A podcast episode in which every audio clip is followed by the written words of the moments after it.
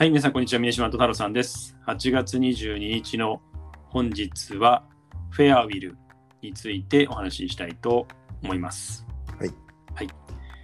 あのーまたこう、今まで紹介したのと少しこう違う感じで、そうですね。えっと、英えですよね。で、英国のオンライン遺言、はい。遺言仮想サービスということで、うんあのなかなか普段はまああの触れ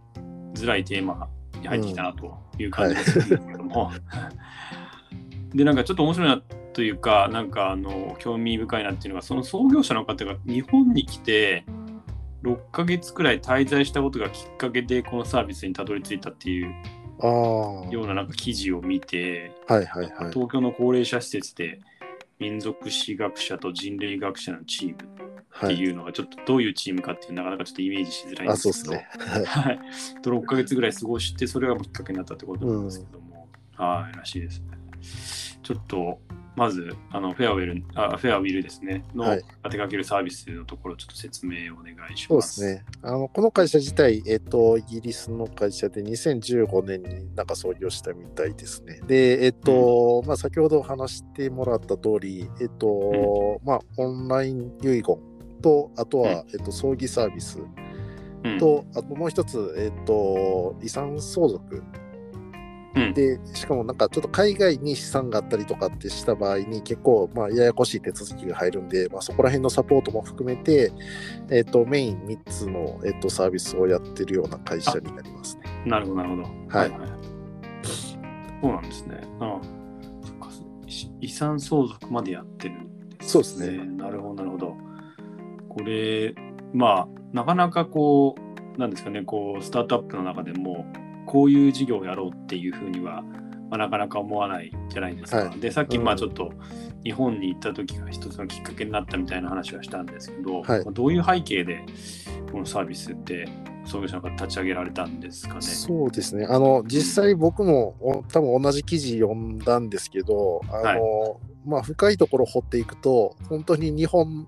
での体験がどこまでちょっと関わってるかはちょっと分かんなかったんですけど、はい。えっと、実際なんか細かいところを見ていくと、えっと、まあ、イギリスでそもそも、あの、その葬儀業界っていうのが、うん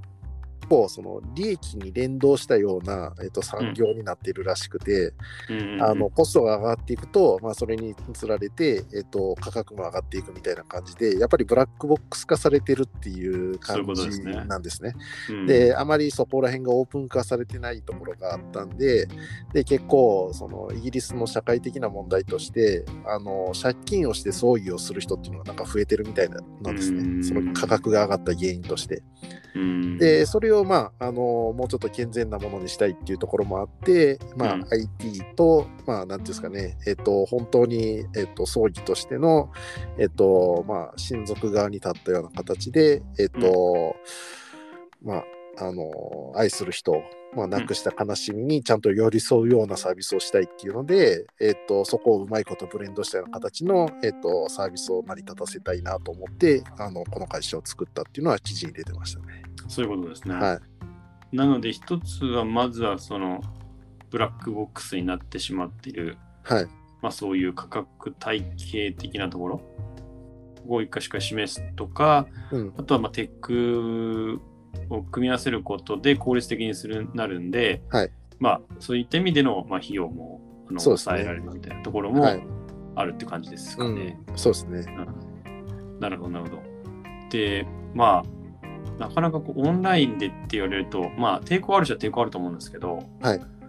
あのどれくらい、あれなんですか、皆さん受け入れてる感じなんですか、ね。そうですね。あのーまあ実際に何人っていうちょっと書き方はしてなかったんで、あのーちょっとわかんないところはあるんですけど、うんうんうん。えっ、と、なんか仮想サービス全体で見、まあ、あのイギリスの仮想サービス全体で見たら、件数ベースでいうと大体5分の1ぐらいが、まあ、この会社が手がけてまして、うんで、あの今現時点で大体、えっと、イギリスで3番目か4番目にあの大きいうん。なんか仮想の、なんつうの、まあ、プロバイダーっていうんですかね、みたいなポジションを持ってるみたいで、で、はい、このコロナになってから特にその、なんですかね、あのオンラインで全てを完結させるっていうあの、流れが加速してきてるところもあって、えーと成長率が、えーと、コロナ前と比べて800%成長。あそういうことなんですね。はい、なるほどな。なんかちょっと私もなんかちょっと調べてに、これ日本のケースなんですけども、はい、あの葬儀屋さんっていうサイトを運営する日本エンディングパートナーズっていう会社が、はい、あのまあ、500人にアンケートしたっていうオンラインやリモートによる葬儀についてっていうところでの、まあ、意識調査なんですけども、はい、まあ、あのオンラインの葬儀の認知度っていうのは41%で実際にオンライン葬儀に参列したことある人は、まあ、1%ぐらい。で、はい、オンライン葬儀そのものに対しては肯定的な人が7割ぐらいいるということ。で、ちょっと思ったよりあ結構いるのかな。という正直印象はあります。もちろんその年齢が上がるごとにやっぱりオンライン葬儀はちょっとっていう、まあ、比率はやっぱり上がっていくかなというところでしたね。まあでも実際、あの全然あの逆の話ですけど結婚式とかも結構コロナになってからオンラインでやったりとかっていうのが当たり前になってきたりとかするんでなんかこのコロナで、なんだろうみんなの意識が結構変わる大きな転換点になって、まあ、オンラインで葬儀がなんかお取り行われるとかっていうのもあ結構当たり前になってくるんじゃないかなとは思いますけどね。なるほどそういうことですよね。はい、確かに今特にコロナの環境下だとやっぱりみんなこう親族が集合するっていうこと自体がちょっと難しいっていうケースも当然ありますしそれをきっかけに確かに今まで疑問に思ってたけどもっていうところで、はい。まあ、こういうサービスを使ってみようかとかっていう話はまああるのかなって感じします。ね。あとなんかもう一つあるのが、コロナでいまだに多分あのコロナにかかってしまってえっとまああの亡くなられた方そのまま、はい、なんですかね葬儀せずに火葬場に直葬みたいな形らしいんですよ。うんうんうんうん、でなんかそういうのを考えるとやっぱりあのまあ火葬した後にまたなんか葬儀するとかっていうのもあのまあ、順序としてあれだったりとかするんで、まあ、そういった中で新しい、うん、なんですかねお別れの形っていうのが、うん、まあ、できてきたりとかするのかなと思うと、うん、まああのこの業界もあのコロナをきっかけに結構、えっと、新しいなんですか、ね、サービスであったりとか、うん、まあ、そういったあのイノベーションっていうのをベースにして、えっと、うん、新しい価値っていうのが結構提供されることになるのかなっていうのは、はい、あのそういうことですよね、はい、僕も調べてる中ですごい面白いなと思いましたね。そうですよね、はい、確かに。一個なんか昔あのアマゾンが、はい、あのお坊さんなんか聞いたことあります？ましたよね。はい、はい、なんか、なんかそれも、なんだろう、その時は、まあ、結構賛否両論あったと思うんですけど、はい、今考えると、まあ、別にそれはそれでいいんじゃないのって普通になんか感じちゃうところもあって、はい、やっぱ社会的な変化が起こってる時はなんかそういうのやっぱ受け入れやすいんだなっていうのはありますね。そういうことですよね、はい、確かに確かに。そうですよね。価値観がまさに変わるしすごいかん見直したり考え直したりする瞬間っていうのが増えてるはずだと思うんで、はいうん、そうですよね。でその、まあ、ちょっと話変わるんですけどあの、まあ、3つサービスがある中で、はい、今度この遺言ですねオンライン遺言ですかね、はいうん、っていうところのサービスっていうところが、まあ、また一つ特徴的なのかなと思うんですけど、これ具体的にどんなことを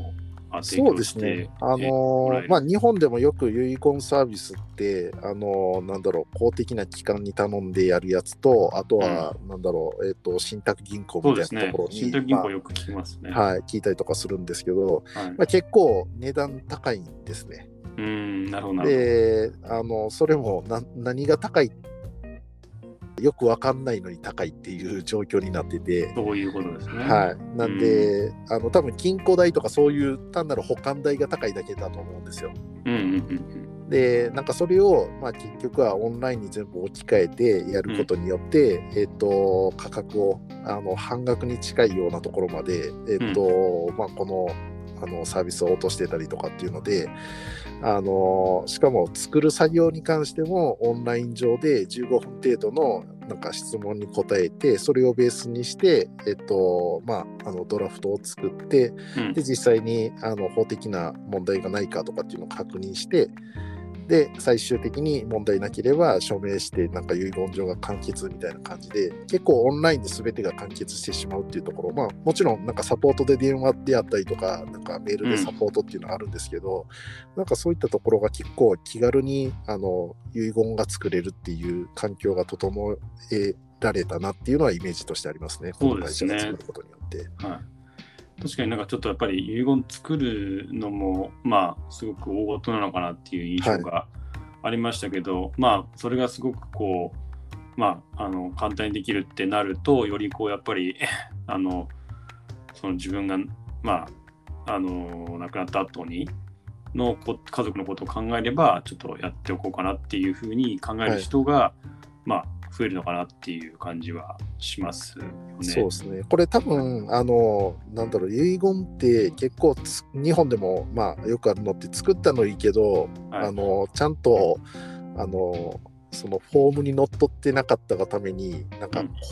あの効果が有効じゃないですみたいな感じのことを言われたりとかっていうのが結構あったりとかするんで、なるほどなるほどあのなんだろう素人が適当にやってしまうと逆になんかやけどするんで、ある程度その一般化したフォーマットがオンラインでできることによって、なんかそこがあの当たり前になってくるとみんなそこ使うような流れっていうのはできてくるのかなと思いますね。ああ、そういうことですよね、はい。確かに確かに。なるほど。あと、ちょっとそのサイト見てて気になったの、この僕英語知らなかったプロベートっていう、はい、これ、兼任とかって言うんですかね。そうですね。あの、日本語、あ、そうですね。ちょっと僕も日本語の意味、プロベート自体をと調べてはないんですけど、はい、あの海外とかに資産があって、えーと、はい、遺産相続するときってすごいややこしいらしいんですね、うん、それ日本でも同じなんですけど、うんうん、あの実際に例えば海外にとなんだろう、えーと、例えばマンションを持ってたりとか土地を持ってましたみたいなのって、うんうん、あのイギリスとかで言うと結構そのまあユーロとか、まあ、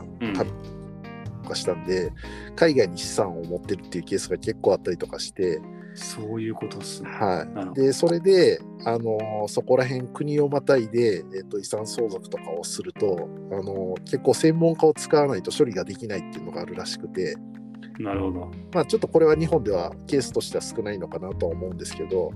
うん、あのそこの、えーと、価格を結構あの破壊しにいってるような感じですね。そういうことですね。はい、確かに専門家でもう任せるってなると、まあ、正直なんかいいねみたいになっちゃうそうですね感じもしますはい。なんか、うん。の値段調べたら、大体なんか25万とか、なんか30万ぐらいを書いてあるところが多くて、うん、で、あのここの会社が提供してるのが大体、えっと、7万円ぐらいからみたいな感じなんで、まあ、かなり、あの、はい、ワンステップ目としてはかなり、うん、あのとっつきやすい価格に落ち着いてるところがあるんで、うん。まあ、あとは多分その実際にあの何カ国にも渡って資産があってとかってなると、まあ、それはそれで、えっと、費用は上がってはいくと思うんですけど初期のなんかとっつき方が全然違うかなと思いますね。はい、そうですよね、はい、確かに。かもでも本当にやっぱり確かにそのイギリスだとそのさっきみたいにこのユーロ圏でいろいろこう不動産とかもしかしたら持ってたりとかするケースとかがあるっていうことですね。はい、ただ株式持ってるだけだったらそんなに大変じゃないのかなあそうですね。はい。するんですけども。ですよね。まあでも、こういまあ、そういったこう価格を落としつつ、かつそのまあ少しこう手続きもまあ簡易的にできるっていうことで、はい、まあその葬儀にしても遺言作成にしてもこのプロベートのサービスにしても、はい、まあすごくこう、まあ、さっき太郎さんも言ってたそのとっつきやすさっていうところが、うん、あのある出てきてるのかなって感じがするんで、はい、まあ、まさに本当に まあそうやってこう、まあ、ハードルというかが下がることですごくこう、まあ、ちょっとこうなんだろう。あんまり考えたくないし考えなかったけどもちょっとやっぱり考えてやっておいた方がいいかなみたいなこと。とかっていうのもありますし、あとも実際にまあ亡くなった後はこうなかなかその煩雑な手続きとか、まあ、っていうのはすごく あの大変なんですけどそういうのも、まあ、サポートしてもらえしっかりサポートしてもらえるというところでは、ね、あのいいかなと思いますね。実際多分遺言とこのプロベートサービスっていうのが結構セットになってるのかなと思ってて、はい遺言作るときに結局なんだろう、えっと、自分の資産がどこどこにあってっていうのを全部、まあ、ある程度書き出すじゃないですか。なるほど、はい。で誰に、まあ、渡すとかっていうのもあるんで、はい、まあ、そういうのも含めてあのこの遺言とプロベートのところで、えっと、事前に、まあ、生前に整理しといて、まあ、あの死んだ後に、えっと、後の流れをちょっときれいにするっていう意味での自分の整理っていう意味ではすごいいいサービスだなと思いましたね。うんうんうんうんうん。確かに確かにそうですね。はい。確かに。いや、でも、ちょっとこう、今までのポッドキャストで紹介したやつとはちょっとまた違ったあの感じのサービスっていうのが、まあ、イギリスのサービスをちょっとこう、今日紹介できましたけども、まあ、はい今後もなんかそういう形でちょっとまたこういう、まあ、あの企業とかサービスが出てきたらあの、はいちょっと紹介していきたいなっていうふうに思います。はい。はいえっと、8月23日の本日はフェアウィルについてお話ししました。明日8月24日はマルケタについてお話ししたいと思いますので、引き続き聞いていただけますと幸いです。それではまた明日。